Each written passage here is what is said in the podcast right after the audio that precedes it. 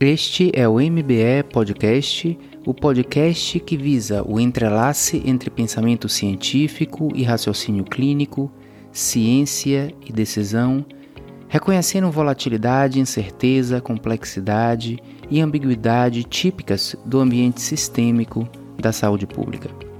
Eu sou Luiz Correia, professor e diretor do Centro de Medicina Baseada em Evidências da Escola Baiana de Medicina e Saúde Pública editor da revista Evidence, do blog Medicina Baseada em Evidência, canal do YouTube e curso online de Medicina Baseada em Evidências que aprofunda as habilidades de pensamento discutidas nesse podcast. Olá pessoal, esse é um podcast especial, é uma conversa com o cientista Arturo Casadeval sobre rigor científico contextualizado para a pesquisa de plasma convalescente na era Covid. Ah, durante o meu mestrado em saúde pública na Universidade de Johns Hopkins, eu conheci Arturo, ah, o qual aprendi a admirar pelo entusiasmo, coragem, inclusive, nas posições e uma certa sofisticação ah, de, na procura da verdade científica, reconhecendo que verdade é algo que a gente não encontra, no máximo nós nos aproximamos. Uh, Arturo é um Bloomberg Distinguished Professor de Biologia Molecular e Imunologia e Infectologia na Johns Hopkins Bloomberg School of Public Health. Ele também é membro da Academia Nacional de Ciências nos Estados Unidos. Arturo ele coordena o projeto R3, R3 que é um projeto de ensino de pensamento científico uh, nessa escola de saúde pública. E R3 significa rigor, reprodutibilidade e responsabilidade.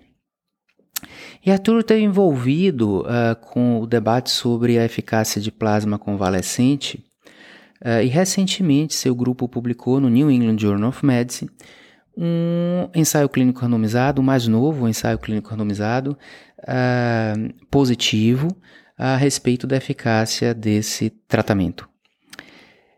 Eu chamei ele para conversar sobre isso porque eu acompanhei uh, inicialmente aquela discussão antes de sair esse ensaio clínico. E esse é um exemplo uh, de algumas características importantes uh, da ciência. primeiro, a, a procura, o desejo da procura de investigar uma ideia.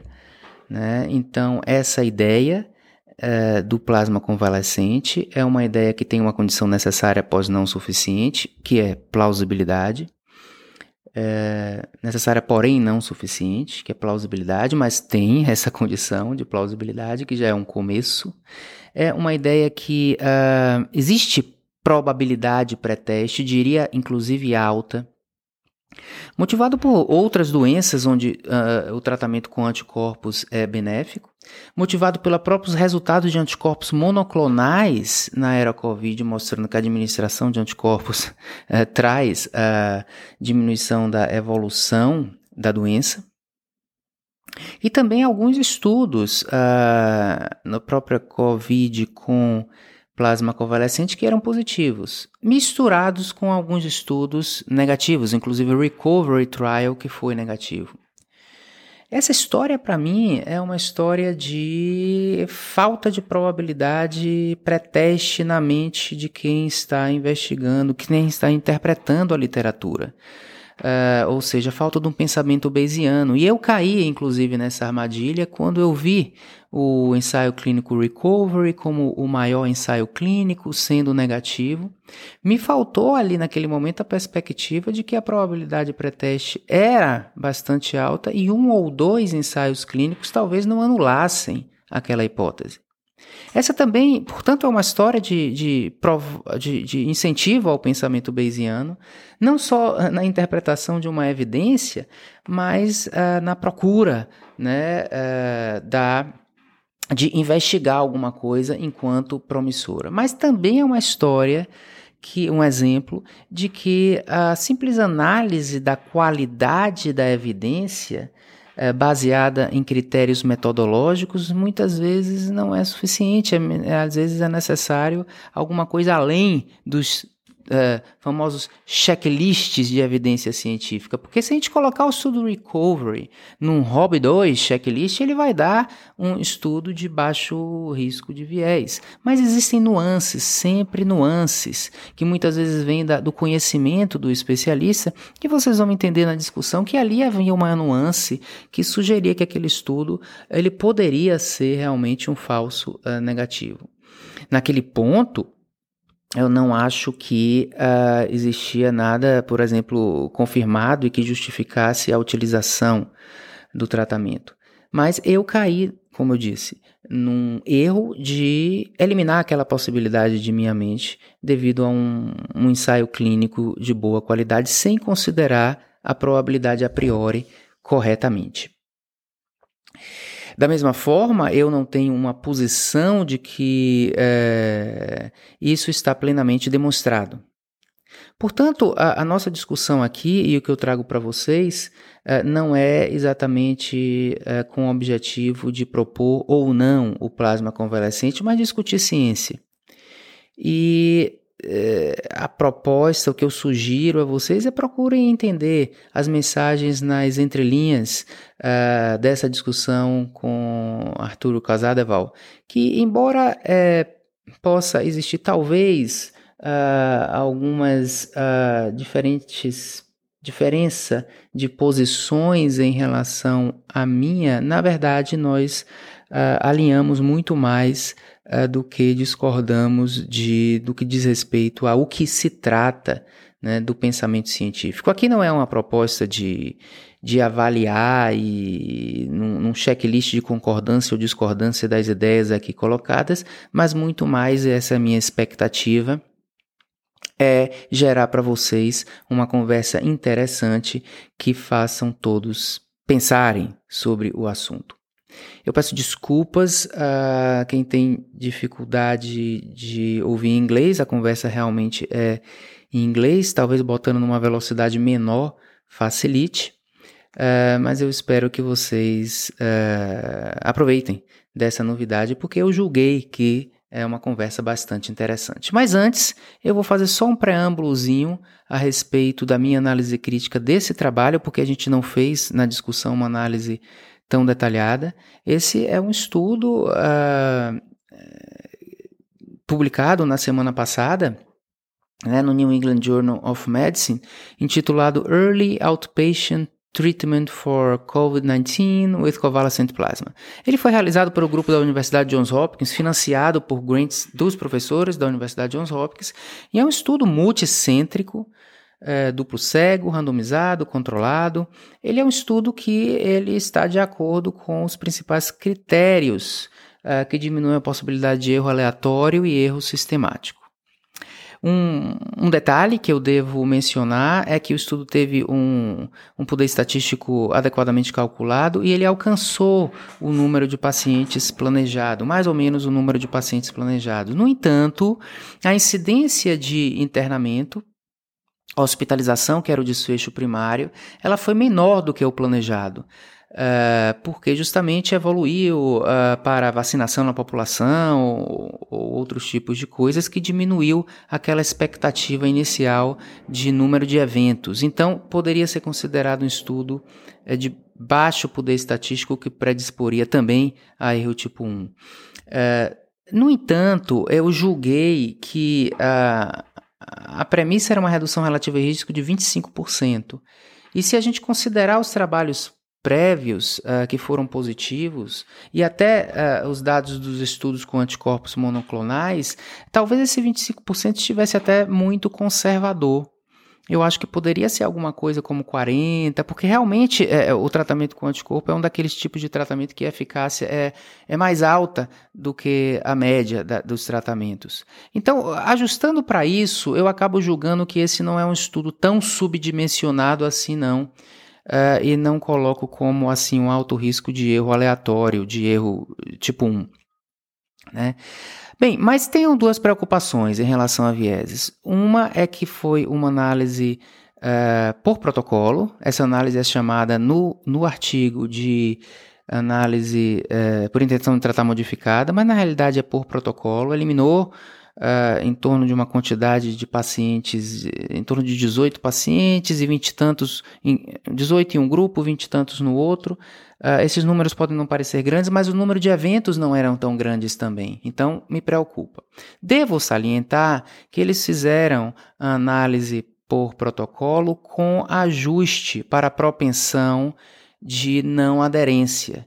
E a rigor, essa análise é uma análise que, se for feita dessa maneira, não é considerada risco de viés é, pelas, pelas, pelas definições mais clássicas, não é considerado alto risco de viés. Embora eu tenha uh, um pouco um pé atrás em relação a essa situação, mesmo que haja o ajuste para propensão de perda de, de, de não aderência.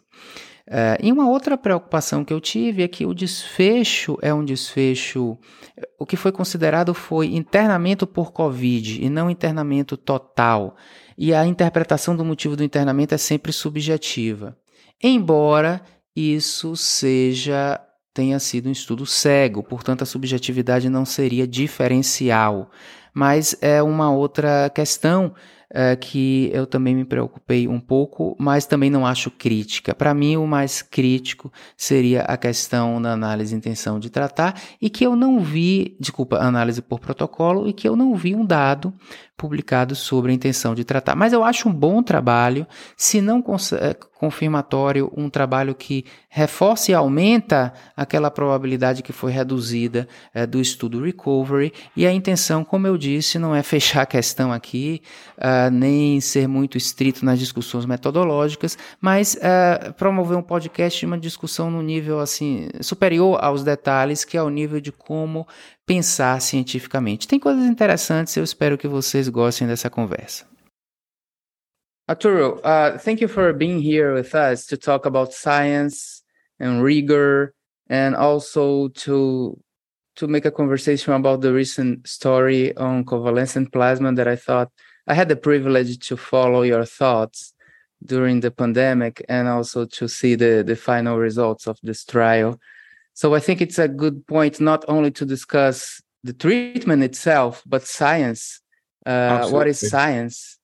And you are, uh, since I've been at Hopkins, I've noticed how uh, you know your work in terms of teaching the scientific way of thinking. With uh, along with Dr. Bosch, you created the R3 program which stands for rigor, reproducibility, and responsibility. So, my first question is what's your definition of scientific rigor? So, um, a few years ago, we looked into this and we were surprised that there was no one definition in the literature. We found a definition from the National Institute of Health that when you read it, it was circular. So there was a problem. In other words, rigor depending on some on rigor, uh, okay. which could not be the case. And then we gave it a lot of thought, and we actually published a article on this. And the, the view is that to attain rigor, you really cannot do it one way. You need to have many parts brought in into into. You need to have honesty in your hypothesis. You need to have error analysis. You need to have biological plausibility, you need to have logic, uh, etc. And one of the things, for example, eh, the convalescent uh, plasma story provides a, a, very good example of how uh, a lot of this was not done the way that it should have been done. Uh-huh. Yeah. And uh, another thing that you mentioned uh, as part of rigor is the logic and I think the logic is important in how you make a question, right? A scientific question. Some sometimes I see many ways people making questions that are not necessary or doesn't make sense. Is is not really conceptual questions. Uh, is too pragmatic exactly. question, not I really mean, scientific. You, exactly. I mean, you, let's just take an example that we both know very well: a negative study. So you go out and you do a negative study. So all you learn is that the study is negative can you conclude that drug A doesn't work? No, you yeah. can only conclude the study is negative in the conditions that it was tested. What do people do? They then conclude further. Yeah. Well, that didn't work, or that didn't do this, or that didn't do that. And I think that's just an example of of how uh, we need to discipline ourselves. I, I tell people uh, in my midst uh, not to interpret. Like, for example, let's say you send an email and you get no answer. All you know is that you got no answer. yeah. But people say, well, you know, Arturo didn't answer me because he didn't like my email or he's yeah. too busy. Or maybe I'm not important enough to answer that. You don't know any of that. Right. All, Overinterpretation. All you know is that you got no answer. right. You know, this thing that you mentioned that uh, about the negative study, uh, I think that the reason for doing a study is to find a positive result. And in the middle of the pandemic, some people built large trials on hydroxychloroquine. And when I ask why are doing this trial for a treatment that has no, I mean, very low prior to work, uh, and people say, well, because I have to prove it doesn't work. So people will stop prescribing. But I say, well, it, it's not logic. Uh, you, it's a fallacy. Uh, you need to prove it works for prescribing. And if somebody's it's prescribing exactly, without exactly. evidence, yeah. If people are using it without evidence, do you really think that by showing that it doesn't work, people are not going to use One, it? will not work because these people are based on faith. They are not going to be sensitized by evidence. So uh, I, I, think it, rigor starts. I mean, with... my my own view is that they there was some initial uh, evidence for efficacy in vitro, and when you didn't have anything, it is worthwhile to test it. But the but the what I think what both of us are reacting to is the enormous amount of work that went into it. Yeah, right. Exactly. Uh, you know, when the biological plausibility was relatively low, and and then once the initial results was that, and the other thing that happens is is the resources that go into it don't go into right. something else. Exactly. Yes. Yes.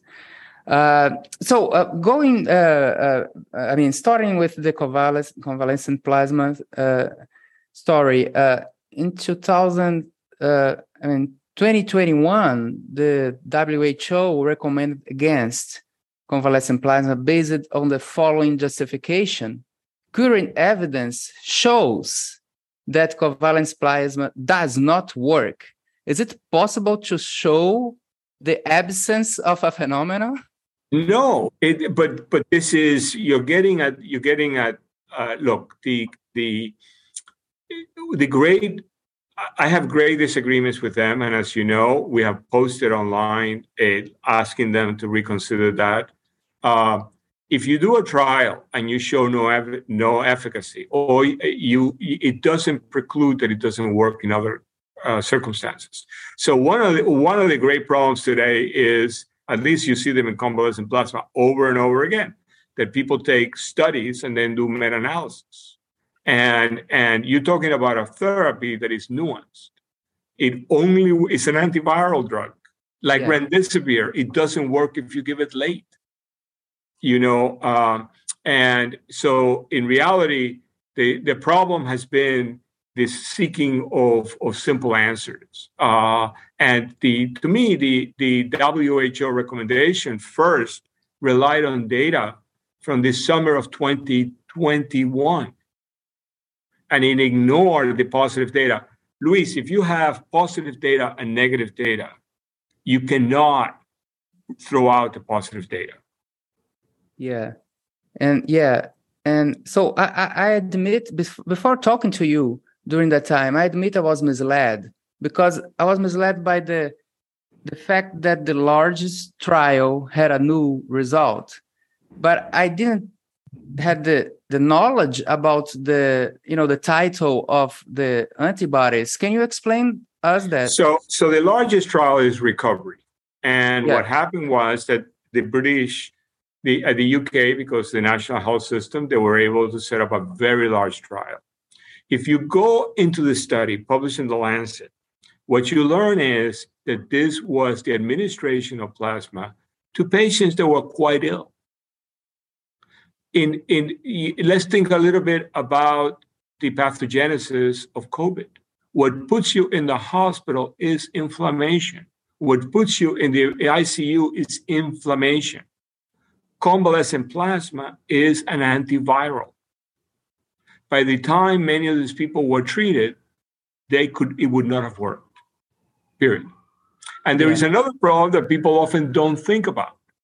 And this is the superiority in, in some cases of observational studies relative to randomized clinical trials. And I'm going to say that again superiority of observational studies relative to randomized clinical trial. How can that be, Arturo? In, in randomized clinical trial, you look at, at the way that these things are set up, they give you the time to randomization. For a, often time, then the, the administration of plasma was days, days later. You're talking about a therapy that the efficacy drops by the hour. Yeah. yeah. Whereas when you often look at a at a observational trial, you can get the actual date in which it was given, not the time of randomization. Okay. You following what I'm saying, Luis? That yeah. many of these many of these studies look at the time to randomization. Yeah. The patients were randomized at day eight. And then and then that's when the study begins, right? But the the therapy is given often days later. Because why? You need to order a unit, it needs to come from a different place, et cetera, et cetera. So, uh, is that uh, true that the concentration of the antibodies in the recovery study is lower? No, the recovery study had a reasonable amount of antibody. The big problem with recovery, in my mind, is that it was much of the plasma was given at a time when it could not possibly work. Yeah. Okay. And, I, I and, think. And, yeah, yeah, go ahead. Eh, uh, so you basically you're testing to me if i can put it in one sentence the problem is that you're testing a therapy at a time when it doesn't work and when it doesn't work people then conclude that it doesn't work yeah yeah uh, I, I think for me uh, the fallacy there is that this treatment had a high probability pre pre-test probability of being uh, effective efficacy exactly. of having exactly. efficacy because exactly. first of all it has plausibility plausibility doesn't guarantee probability but it's the start but also in other diseases it has started right and uh, so it starts with a high probability so one has to be more skeptical of a negative result in this in this situation and it makes a lot of sense to have interaction with the timing of uh, administration, right? Because uh, you know if you administer uh, late, uh, uh, you know the mediator of inflammation is not is not anymore uh, right. the mediator of death. There will be other mediators that you had to to use late to prevent death and not inflammation anymore, right? So I think the that's right. But you know, you you could have do the same analysis for remdesivir the initial studies of remdesivir don't show a drop in mortality. And yet, what happens there is, in contrast to plasma that is has no pharmaceutical support, in contrast to plasma that is being done by physicians, the companies basically then tweak the information and then they test it until they get it to work. So today we give remdesivir right away in the emergency room. It's an antiviral. You want to give it before it. So that's another kind of example. But you're absolutely right. Look, for you to say to to take a look at the at the data at the end of 20 at, at the data, let's say mid 2021, and say plasma doesn't work, you uh, you have to throw out the positive data, and there was positive data. Yeah. And then you also have to throw out biological plausibility and the history of yeah. And me, what amazes me is that people would rather do that.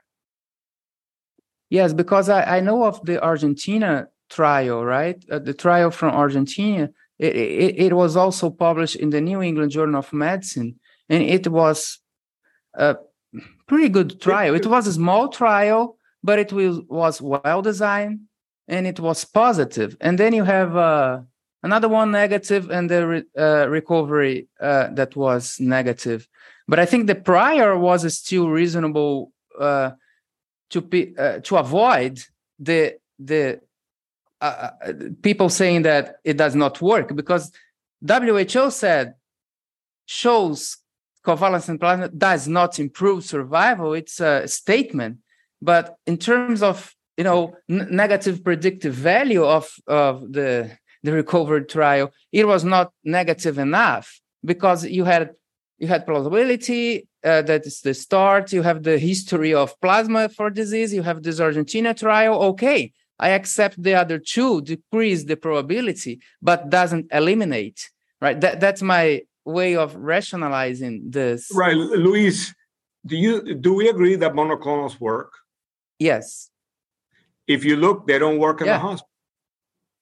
Okay yeah. We now say that monoclonals don't work because they, the te- look at these studies that, that were done on the monoclonal. It's the same active ingredient as plasma, which is specific antibody. You said you agree monoclonals work, yeah but look look at the look at their efficacy in hospitalized patients. It's not there. Yeah. Right. It's So, not- so I, I think it's another fallacy of science, of clinical science. People want think too much pragmatically and not in, in a conceptual way. So it's proved by the you know if the monoclonal antibodies work, it's proved the concept that giving antibodies you will improve the disease progression, right?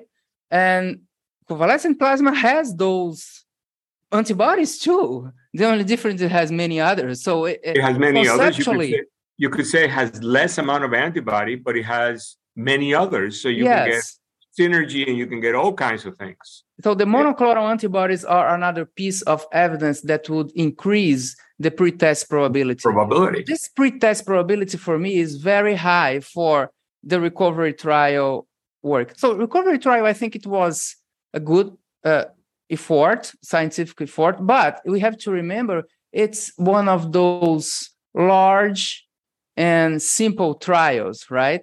The design is simple to be large and it loses some kind of rigor. All large well, trials. It's, it's actually right. I mean, I invite the listeners to look at it. Mm, the- For some of the subgroup analysis, right? People don't like subgroup analysis. I would say to you, subgroup analysis should be done in where it's biologically plausible. If you have biological, who, what's biological plausibility? Early disease, the non-intubated. If you look at that, they barely miss significance. So people reject it. Well, you know, tell a gambler that 93% probability is no good. yeah. That you will only accept 95% probability. Mhm. And he'll think we're all crazy. Right? Yeah. So, how, uh, Mike, uh, personal But, question. one more thing before I forget it. Look at the intention to treat and look at the actual treated in recovery. 9%, 9% of the patients that are included in plasma never received it. And yet they're included, you know, because of the purity of maintaining the study instead of looking at what's reasonable or not.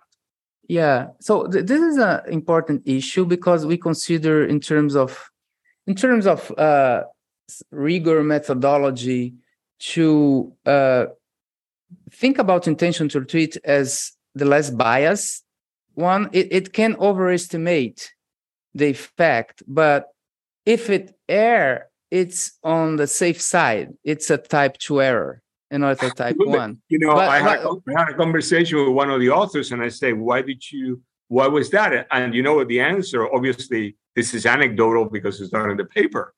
Is the anecdotal was many of them died before we could get them the plasma. Yeah. So yes. So So they, so they, they, they are coming in. They're being added to the plasma group, and they're dying even before they could receive it. But since you're only looking at intention to treat, yeah, but the thing is, counting it- as deaths. Yeah, but if you include then, if you exclude then, you are excluding the uh, more severe disease patients. So you're creating imbalance, imbalance, right? Right. The right thing to do would have been to address it, to, to analyze both groups. Yeah. Uh, so, so uh, theoretically, it uh, it may underestimate, but it's considered to be the less biased way of thinking intention to treat.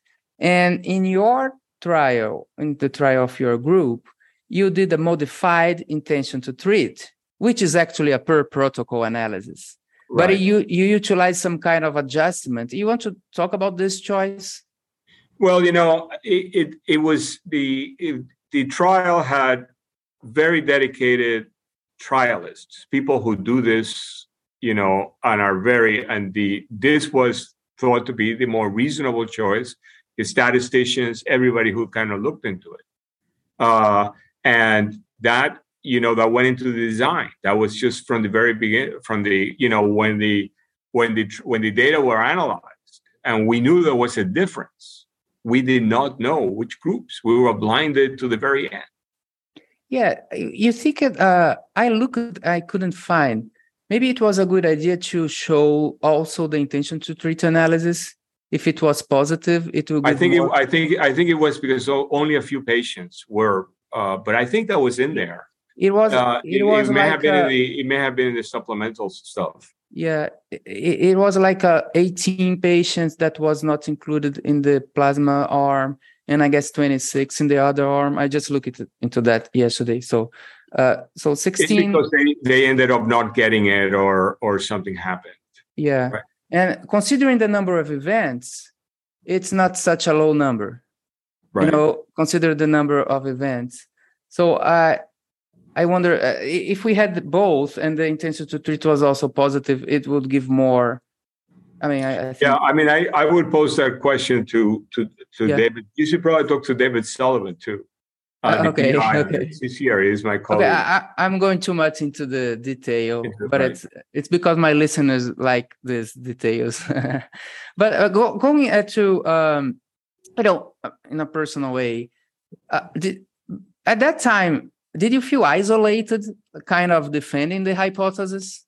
you know, it was uh, we went through a, a rough period of time because um, you know, a lot of uh, a lot. We, to me, what bothered me the most, I don't uh, particularly care how I felt. What bothered me the most was that people were beginning not to use it, and I felt that patients were being uh, not receiving something that could help them, and we documented. And this was published in eLife, that if that the that there is a, in the United States a very strong inverse correlation between the amount of plasma that was used and mortality. The more the country, the more weeks, if you go by week, the more weeks they use more plasma, there were less deaths. And this was looking at an enormous, close to half a million people. Um, and what we also documented was that, and that as as the bad news from the randomized clinical trials came in and people began to drop the use of plasma, there was an uptick in mortality. Now, you know, I'm not, I'm just pointing out, yeah, I realize that correlation is not causation. There could yes. be a lot of other factors. Yeah. But that bothered me because we had a, a therapy that was relatively inexpensive and very safe. Okay. And here was was being withdrawn. And what bothered me the most, Luis, was that the physicians here were using it right. They were giving it on admission to the hospital. Whereas if you look at the data from recovery, it was very different. Patients were really were get, getting it much later. So here was in the United States, a therapy was being withdrawn that was being used right because of a trial where it was used very differently. Okay. Uh, at this point that we have monoclonal antibodies, uh, uh, what's the use for this? Um, is there some situation that it should be preferable, or it's only to setting that can't don't have the monoclonal antibodies? So in the United States, the monoclonal antibodies were licensed or, or approved for use as outpatients. But once you arrived in the emergency room, you couldn't get the antibodies. Uh. The only antibody therapy available was plasma. And to me, there was always a, a very uh, artificial distinction because the, the yeah. difference between an inpatient and outpatient is a physician yeah. is a physician decision to admit. Yeah. Right. right. Uh, to me, that you would use one and the other. So right. what happened? So the other thing that happened, as you know, is that the monoclonals we lost almost all the monoclonals. We're down to one because the variants have defeated them. Okay. Okay. So yes, the answer is we went through a rough period. uh, fortunately, during that rough period, some RCTs came in positive. There was the RCT from Colombia, which was done in collaboration with Brazil, the people in Rio. That showed a, a 50% drop in mortality in mm. plasma. There was the one from University of, Pens- of Pennsylvania.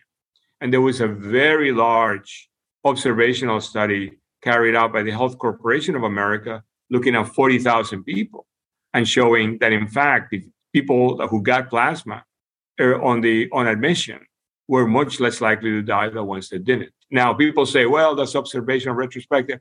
They use machine learning tools. Okay, you basically go into medical records and you pull out the data. To me, that given that we know the exact timing is potentially more uh, informative than randomized clinical trial where you separate randomization from administration yeah well, one thing yeah one thing that i think uh, if if an observational eh, non-experimental design is able to use some kind of a uh, instrumental variable that allows randomness Ra- between the groups. Like for example randomization yeah. Yeah people use this because this institution have plasma and and use this because the institute doesn't have plasma. It's not because of the patient okay? It, it was not a choice based on the patient but in the random thing that some places have plasma the other places don't have plasma it, it it's some kind of maybe if designed this way some kind of natural experiment that is not uh, that doesn't have the indication uh, co- confounding by indication right? So if the indication is a confounding i think it's a problem. If it is a natural experiment that there is some random de- uh, definition of to use plasma or not it could have i, I didn't look at the observational data so actually yeah I, i'll send it to you afterwards just for the other thing is that we had published the in january of 20 it came out in january of 2021 almost at the same time as recovery in the new england journal the analysis of 35000 patients that have been treated. And and you could and you could break up the plasma into high low and medium titers mm. and that was gone blindly no physician knew what they were giving to the patients oh yeah so this this is random right. this was that was random that was published yeah. in new england journal yeah, yeah. and that showed that if you give it early and if you give high titer you're less likely to die now interestingly that study doesn't carry as much weight with physicians as the randomized control trial. That's the Joyner et al. New England Journal. Why? Because well, they don't. They, people are not thinking in terms of dose response. A yeah. dose response in science is incredibly strong evidence. Yeah, but have- I, I I think it's not only the dose response. It's it's because it's random to have a high titer or low titer uh, plasma so uh, it's not because the physician said, "I'm going to give this low titer to this patient." He doesn't know. People so are blinded. It, the it's kind of blinded, right? This titer is kind of a random. Uh, it's kind of a natural experiment. It's interesting, yeah. So, with uh, enormous numbers, and so you had that data, you had history, you had the observational studies, and then came the RCTs, and that caused it. And then so so the other thing that bothers me, Luis, is if you have positive or negative data, which is what I said earlier, what gives you the right to basically only accept the negative data? Especially yeah. when you can account for the negative result. Yeah. I think people was misled by the size of the recovery trial as if it contained all the truth. it's too much methodological thinking you know it's a big clinical trial but there was a nuance that you you mentioned and this nuance has reason to promote effect modification because it's about you know this timing nuance so i think i i, I don't have a problem with the recovery trial i think the recovery trial was a, a great endeavor my problem is with how the yeah. data is interpreted yeah and, and my problem also is not with the recovery trial, but it's of people not thinking in a Bayesian way. The, the prior is very high on the thing. So I should, I, I can admit that the, this trial decreased the probability, but it didn't eliminate. And and I think this this there's two things I learned. Uh, I mean, the Bayesian thing that I always propose, and also some nuances that we have to be to pay attention in terms of uh, these nuances are not in the you know risk of bias too of of trials. If you if you take some trials and put in this in the RoB 2 risk of bias it can be perfect. Uh, that's what i mean uh, methodological fallacy. But the, there are some nuances that only people that know that that subject can bring to us. So i think it's, a, it's more of an art to to read an article than just a checklist right? Uh, and and the other, but the other thing that is that people need to be aware of is if you look at the subgroup analysis in recovery, there there are they barely miss significance when they give it early in the disease. They barely miss significance when they gave it to people in room air. In room air, what do you is is early in the disease, right? Inflammation is not at a point in which you need to be uh, in supplemental air. And people say, well, that's subgroup analysis my friends, that is exactly the groups you need to be looking at because that's the biological possibility. Okay. And the biological yeah. possibility. So now, well, it didn't make statistical significance at the 0.05 level, but it made it at the yeah. 0.06 level. Yeah. Are you are you really going to throw out a 94% yeah. probability or a 95% probability when when that is the group where where you it should have yes. worked?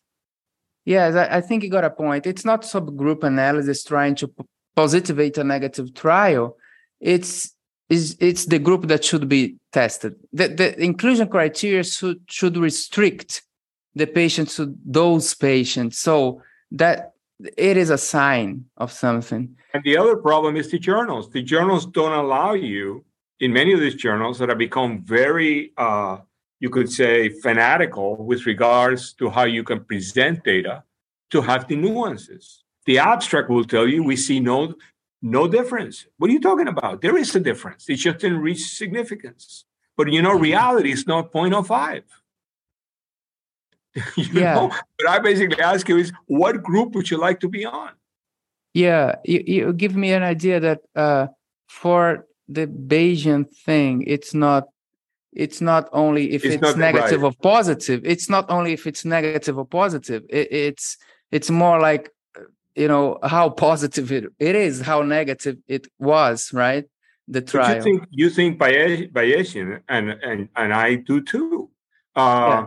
but but the majority of people that are reading these journals don't think that way don't think, they're looking yeah. at where is the significance and if yeah. it is 0.051 oh my god it missed significance uh, you know and all I can say is give those odds to a gambler in Las Vegas and tell them you're going to reject 0.056 because that's not different. And they would think that we're all crazy.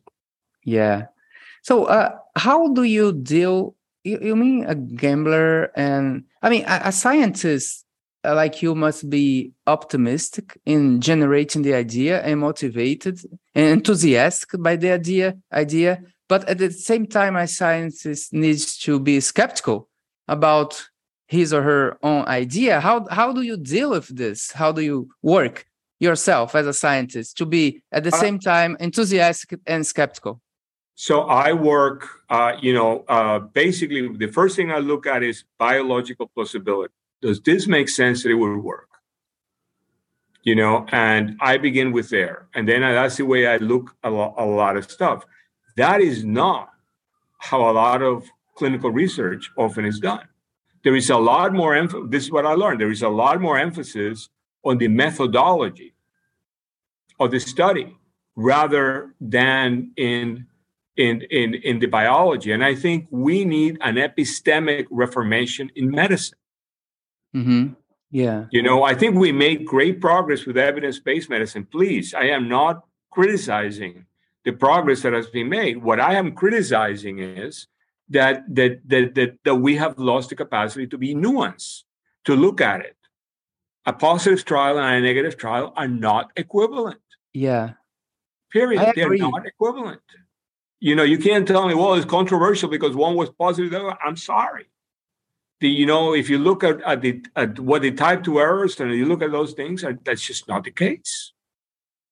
Yeah, I think this biological nuance, it, it, for me, is It, what's the concept we are talking about, right? Uh, the, the study is just a way to measure a variable, but from that measurement, we make a scientific inference that is the concept. So people lost the ability to think about the concept that is behind. Uh, only if the try if that variable. Sometimes people va- value too much the you know the the meaning of the variable instead of the the scientific meaning of that measures like it, oh, well, okay vaccination uh, decreases hospitalization but it did not prove it decreases mortality well if it prevents severe covid of course it i don't want a, a demonstration right. of mortality you know in my area people say and it's wrong in my opinion that statin therapy is proved to prevent myocardial infarction in primary prevention, but not death. Well, if myocardial infarction kills, of course it prevents death. Exactly. It's not necessary. Uh, so it's it, it's too too too much methodological thinking. I admit that in primary prevention, less people die, so there will be less pre- death prevented, of course. But conceptually i don't need the proof that it decreases mortality if i have the proof that it prevents real myocardial infarction right, right. so uh, you're, you're absolutely right with that example. I think that one of the things that we need to do in medicine is we need to be a lot more careful how we say things. People say well it hasn't been shown this. I'm sorry you know a lot of things haven't been shown you know but just using that wording should not be used, for example, to denigrate a, a, process. You should focus on what has been tested, what has been shown. Is it is it, is it is it plausible? Yeah. Okay, I, I have a, a question, uh, less methodological. Uh, I am much more uh, science. Science. I have a strong scientific way of thinking in life, but I I understand that faith is also important, and I, I don't mean that necessarily uh, religious faith. How do you? Uh, I think faith well, is very important. Let me let's just take a look at something that we accept today. We accept bone marrow transplants.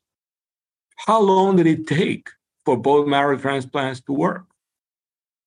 Go back and read the stories of the first bone marrow transplants see when they failed, it failed horribly for those patients. But, but physicians stuck to it. And they got little incremental gains with every time that they continued to do it. Today is a standard therapy. Mm-hmm. To, to, to, deli- to, to make it work requires faith yeah. that it's going to work. And, th- and that needs to be credited. Imagine the earlier uh, look at read the original transplantations. Whether you look at the original cardiac transplantations. Yeah. And that, that yeah. is an example that's a very very good example that that you know physicians on faith that this we can make it work. And they learn from it and today you know nobody argues that a bone marrow transplant is life-saving. Nobody argues that a that, that you know will match and uh, a heart transplant can return somebody to to almost normal life. Right. I think that in the the testing environment, faith is very important to pursue an answer. Right. How about in life, not in the professional medical life? Do you see faith important? Faith in something like like like I have faith that this podcast will be good, so I want to do this podcast with Arturo Thank you. How do you see faith in life? I think faith is really, really important. And I, you know, I'm not talking about religious faith. I'm talking about, for example, uh, there is we working on my lab. I, I, my instinct is that there is an experiment that we're doing in our lab that should have a positive result. So the people working on the lab have been finding that it works one week and doesn't work another week. So one way to look at it is say, well, you know, plus and minus, I, you can't get it to work. My belief is that this should work, and that the net, the positive ones are the real results, and that the negative ones are the results that we don't control all the variables. Yeah. But that research has been done on faith, right? Because you could say, well, if you get five positives and five negatives, you know, it's not reproducible. You shouldn't be doing that. Mm-hmm. Yeah. I think, I, and I think that's us. That's humanity. I think that it's the beauty of we're not, you know, we're not programs. We we bring our values to to what we do, and and physicians are generally trying to do the good thing. You know, they're trying to help people. Yeah. So, uh, what what what's your next scientific challenge? So uh, we continue. I continue to spend, and by the way, uh, you know, I have a full time job, as you know. Uh, I work on other things. I continue to spend about a quarter of my week on plasma. And why do I continue to work on it? Because A, it's found a new niche that was not mm-hmm. anticipated when all these RCTs were done, and mm-hmm. that is the immunocompromised patients. B cell deficient patients, when they get COVID, often cannot clear it.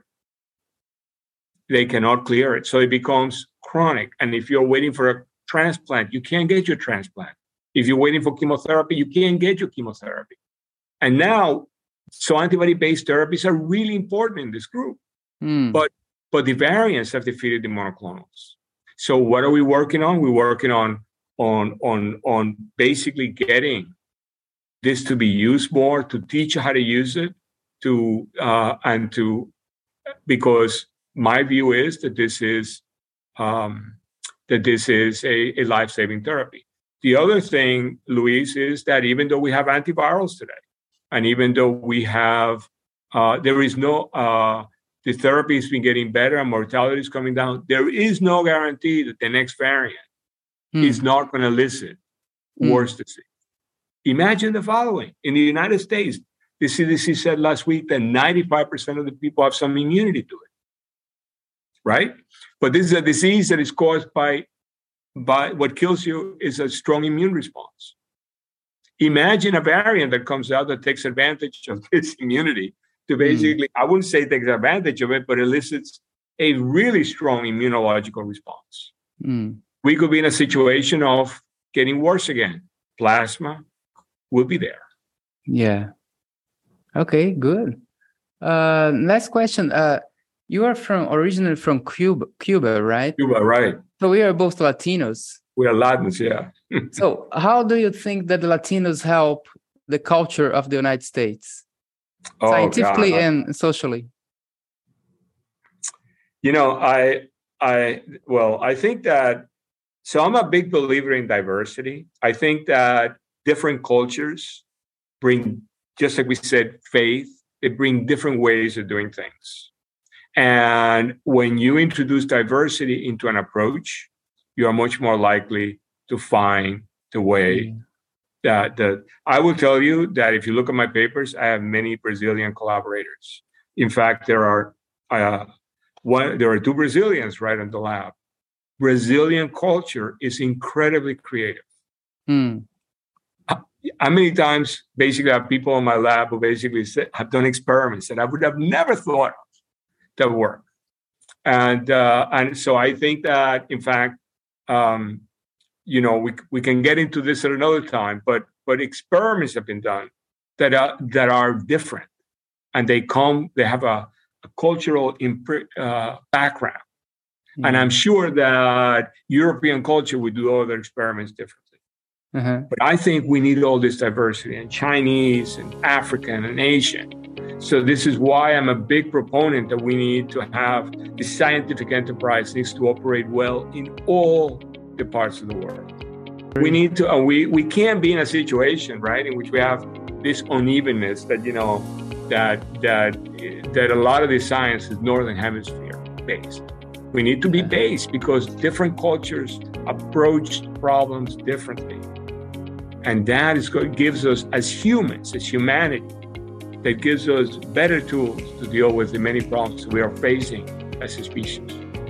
Wow, thank you very much this is a, this is the the best final message we could get in this podcast. Thank you for talking to me, Arturo. And Luis, it was a pleasure, and uh, maybe we can talk again next year with plasmids. Yeah, we will. Definitely. More and more lessons from this. yeah, thank you.